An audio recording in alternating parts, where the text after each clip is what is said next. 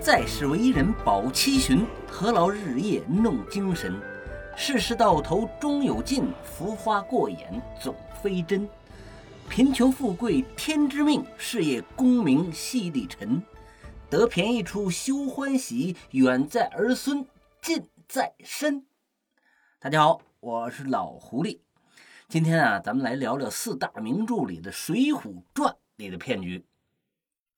提到《水浒传》呢，好多人肯定跟我一样热血沸腾啊。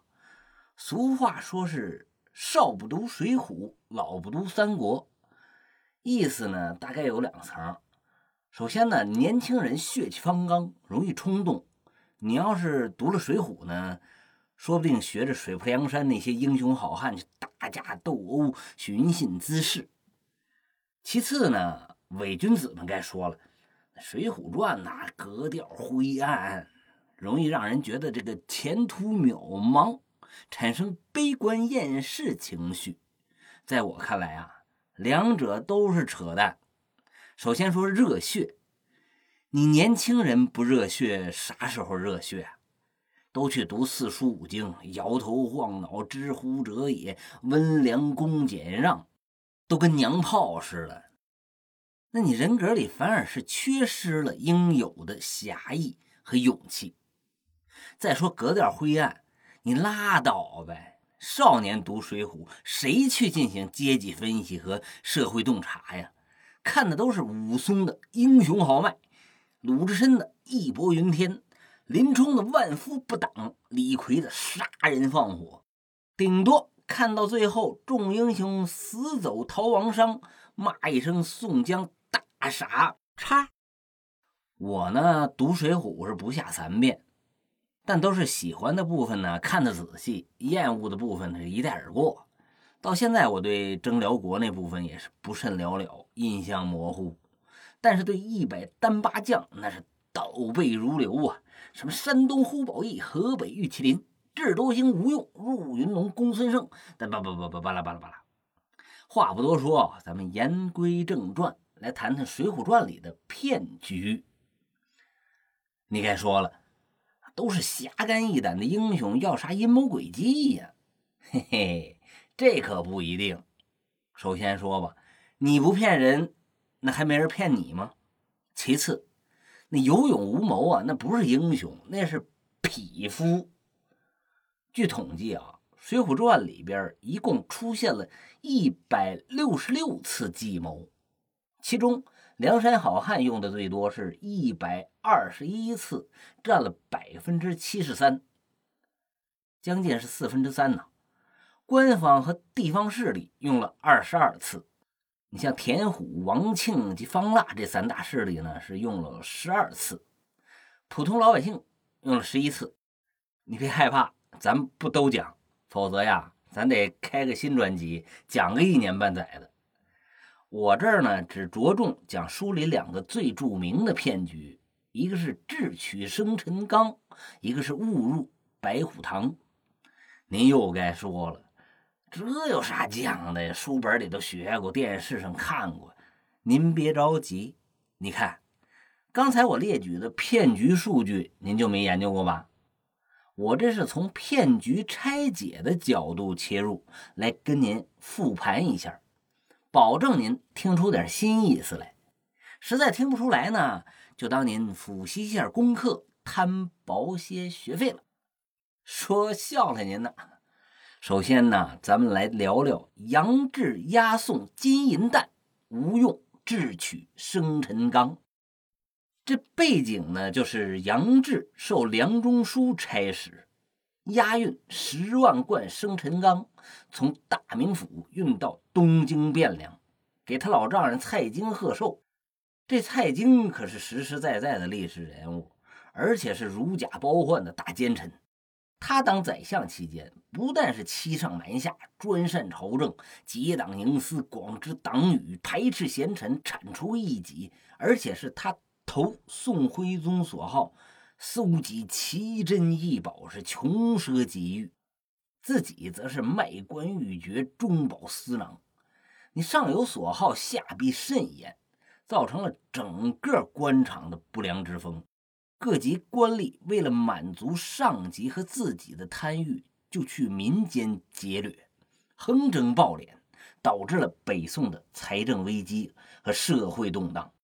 最终，北宋被金所灭，徽钦二帝被掳走，这大奸臣蔡京是难辞其咎的。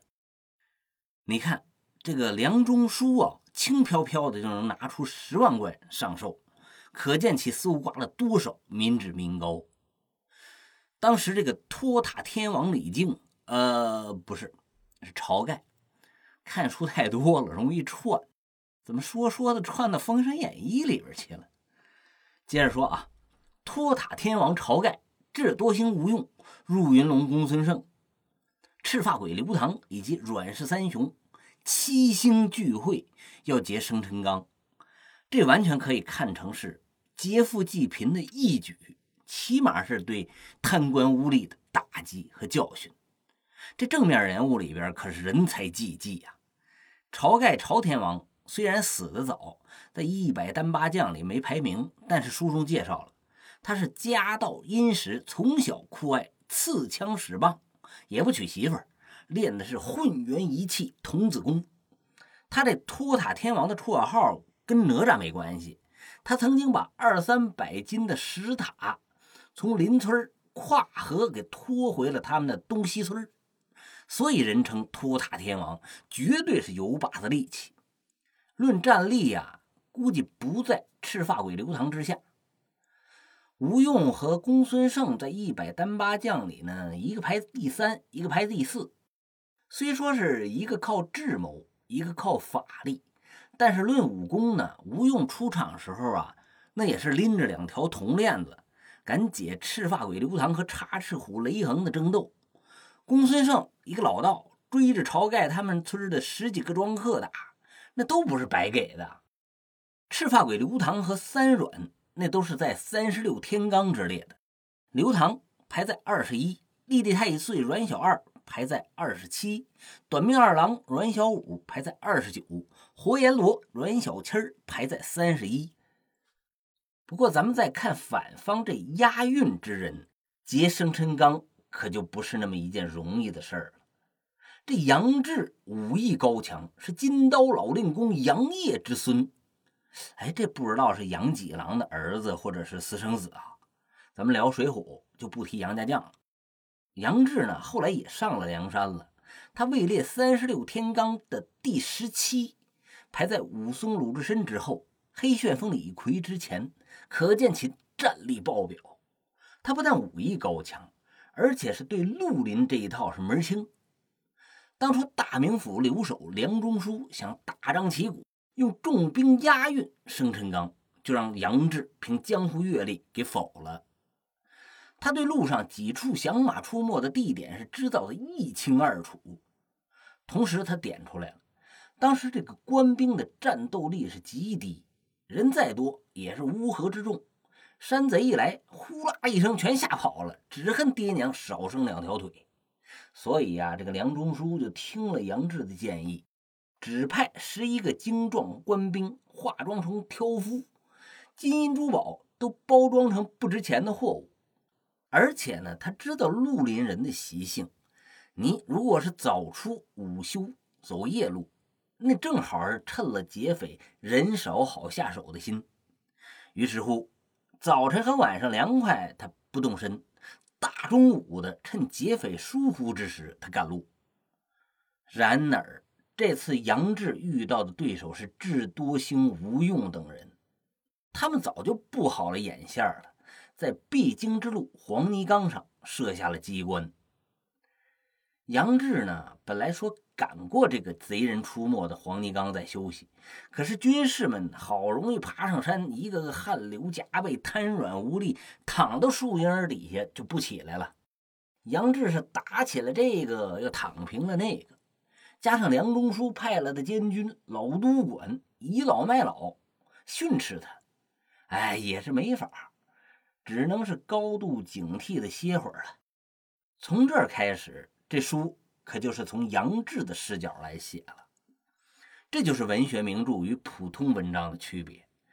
你一般小说，还有那些什么粗制滥造的网文，都是用上帝视角去写作。嗯，我咋安排的，你咋应对，他咋搅和，读者是一目了然，一点悬念都没有。《水浒传》可不一样，读者明知道七星聚会要结生辰纲，但是他不告诉你战略谋划和行动部署，他让你跟随杨志的眼光来看实施步骤，你这就有代入感和神秘感了。且说杨志发现了一帮卖枣的客商。七个人拖的是赤条条的，在树林里乘凉，双方都以为对方是强盗。杨志这是真怀疑，这七星呢是故弄玄虚。但是杨志这就更加了小心了。这时候呢，一个汉子挑着两桶酒上的山来，边走还边唱：“是赤日炎炎似火烧，野田河道半枯焦。”农夫心内如汤煮，公子王孙吹空调。哎，不对，那时候还没发明空调呢，是把扇摇。上来以后呢，也坐到树荫底下去乘凉。官兵们想买酒解渴。这里咱们说明一下啊，你看《水浒传》里啊，经常看到这样的场面：某个英雄好汉慷慨豪迈的拿出二两银子往桌子上一拍，啪！这店小二喝道：“来二斤牛肉，十斤好酒。”这几句话里可存在三个误区。第一个，宋朝时候啊，金银很罕见，市场流通的大多是铜钱或者是纸币，再有就是用布帛来交换，很少拿银子。第二个呢，宋朝时候啊，他不让民间。屠宰耕牛，这牛肉啊可不是随便吃的，你卖牛肉犯法。施耐庵呢，他是明朝人，那时候啊金银流通多了，牛肉也随便吃了，所以他是这么写的，他想当然了。第三个误区呢，是一些读者的误会，他一看武松一喝就是十五碗，鲁智深一饮就是两大坛，觉得这些人也太反人类了。其实啊，他们喝的那都是米酒或者是黄酒，可不是现在这种高度白酒，什么烧刀子呀、闷倒驴呀。要是现在这种六七十度的白酒，那早喝成酒精中毒、肝硬化了。扯太远了啊，咱接着说黄泥冈上，众军士啊，他想买酒喝，杨志不让。说江湖上多少好汉喝了混有蒙汗药的酒，被麻翻了了事儿，你们都给我一边歇着去！气得卖酒的汉子就怼杨志。正在这时候呢，卖枣的过来了，买了一桶酒，当着杨志的面给喝了。众军士看杨志，说：“你你看没药啊？这哪有蒙汗药啊？”杨志可没上当。你这一桶没蒙汗药，可不代表另外一桶没有。万一他系个红绳，刻个缺口，他知道哪桶有药，哪桶没药呢？是吧？你去喝了另外一桶，照样中招。这时候剧情的精彩桥段就上演了。一个卖枣的上来就说了：“你这酒不满一桶，说不定啊还掺水了。嗯，不行，你得饶我一瓢喝。”说着呀，就从另外一桶里舀出来一瓢酒，就跑，边跑边喝。这就是证明给杨志众人看。你看，另外这一桶里也没下蒙汗药。卖酒的汉子就起来追这个人。这时候呢，另外一个卖枣的也端着瓢从树林里出来了，过来又舀了一瓢酒。刚舀起来，卖酒的回来了。一把抢过来，把酒倒回桶里。这时候杨志也相信另外一桶里面没蒙汗药了，禁不住众军士和老督管的央求，就买下了剩下的这一桶，大伙给喝了。卖枣的还挺大方，不但把瓢借给他们蒯酒喝，还送给他们好多冬枣吃。这书里没说是冬枣，我比较爱吃这个冬枣，所以假设他们卖的是冬枣吧。等买酒的汉子挑着空桶，唱着吹空调的那个歌下了山，杨志这一干人一个个就是瘫软无力，被蒙汗药麻烦在地了。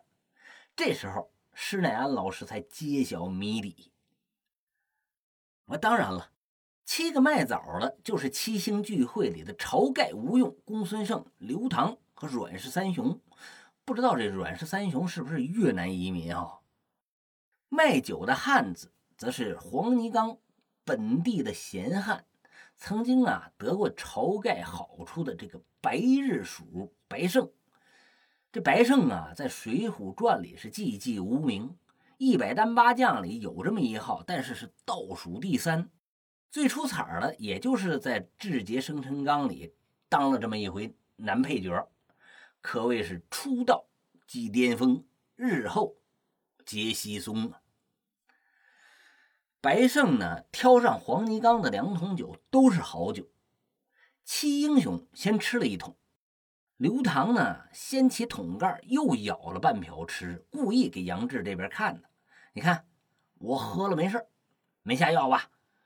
然后呢，吴用在松树林里就取出药来了，抖在了瓢里边，假装赶过来饶他酒喝，拿瓢这么一蒯，哎，这么一搅和，这蒙汗药可就搅在这酒里了。这会儿，这个酒才是药酒。他假意蒯了半瓢要喝，这白胜就赶回来了，劈手夺过来，又倒到桶里边。这个便是智多星吴用的计策。你看以前的评书啊、小说啊，都有这么一个运筹帷幄之中、决胜千里之外的智囊形象。你比如说《三国演义》里的诸葛亮，《隋唐演义》里的徐茂公，《明英烈》里的刘伯温。这《水浒传》里的智囊啊，就是吴用。书里赞扬吴用的时候，用了一首《临江仙》，是这么写的：“万卷经书曾读过，平生机巧心灵。六韬三略究来经，胸中藏战将，腹内隐雄兵。谋略敢欺诸葛亮，陈平启迪才能。略施小计鬼神经，名称吴学究，人号。”智多星。且说七英雄指着杨志等人说：“倒也，倒也！”纵声大笑，然后把这个枣往地下一扔，把十万贯生辰纲放到车上开走了。啊，不是推走了。杨志呢，可怜巴巴的看着，就是无可奈何。他喝的酒比较少，醒的呢快。一看局势无法挽回了，也没脸回去交令了，大骂老督管等众人一顿，是扬长而去。后来才有了和花和尚鲁智深智取二龙山，最后带人投奔水泊梁山之举。那是后话，咱们先按下不表啊。这老督管等人爬起来以后，也是懊悔不迭，这咋办呢？回去还不得掉脑袋呀？结果啊，这些人一串供，杨志这贼配军不是跑了吗？那都推他身上得了呗。于是把枣捡起来回大名府交令。见到梁中书以后，都说是杨志勾结贼人，骗他们喝了蒙汗药酒，生辰纲被劫。我们拼死追赶也没找到，就追回这些冬枣。留守大人，您吃点消消火吧。把梁中书给气得滚，马上安排捉拿杨志以及众劫匪，这才引出了众英雄跑路上梁山，一百单八将聚义反大宋的后续故事。讲到这儿啊，有人该说了：“你费这劲儿干嘛呀？那抄家伙干呗！你八个英雄好汉还打不过个杨志？”再说了，你书里不是吹公孙胜呼风唤雨、撒豆成兵吗？你使个法术，不就把生辰纲凭空弄走了吗？您呐，还别抬这个杠。其实绿林人呢，还是怕官府的，人家那是公权力，所以呀，能不暴露就不暴露，否则你根本就没法过正常生活了。你刀枪并举一通干，谁不知道这周围都是哪些英雄好汉呢？你呼风唤雨施妖法，那更好找了。整个《水浒传》里，也就是什么罗真人、入云龙、公孙胜，还有混世魔王樊瑞、哈利波特这几个人会魔法。哎，又串了啊！不管了啊！这官兵啊，一抓一个准儿。其实啊，施耐庵老先生此处有一疏漏，什么呢？就是说这赤发鬼刘唐啊，基因特征太明显了，红头发太显眼。你到哪儿，你不用报名，你往这一站，谁都看出来。哎，这赤发鬼，这刘唐，那番人。所以啊，施老先生要是在这儿交代一句，让刘唐包了头发，那就更完美了。这就是智取生辰纲的骗局。咱们借用书中配的一首诗，作为今天闲聊的结尾。刚兴起义在山东，杀药纵横水浒中。可是七星成聚会，却于四海显英雄。人似虎，马如龙，黄泥冈上巧施工。满驮金背归山寨，傲恨中书老相公。今天呢，咱们先聊到这儿，下次咱们接着聊《水浒传》里的骗局，看看林冲的宝刀、王猛的宝刀和曹操的宝刀。都有哪些精彩故事？期待您的收听。听着好呢，请您点赞、订阅和转发；听着不好呢，那是请您留言批评，不吝赐教。好了，我是老狐狸，咱们下周再见。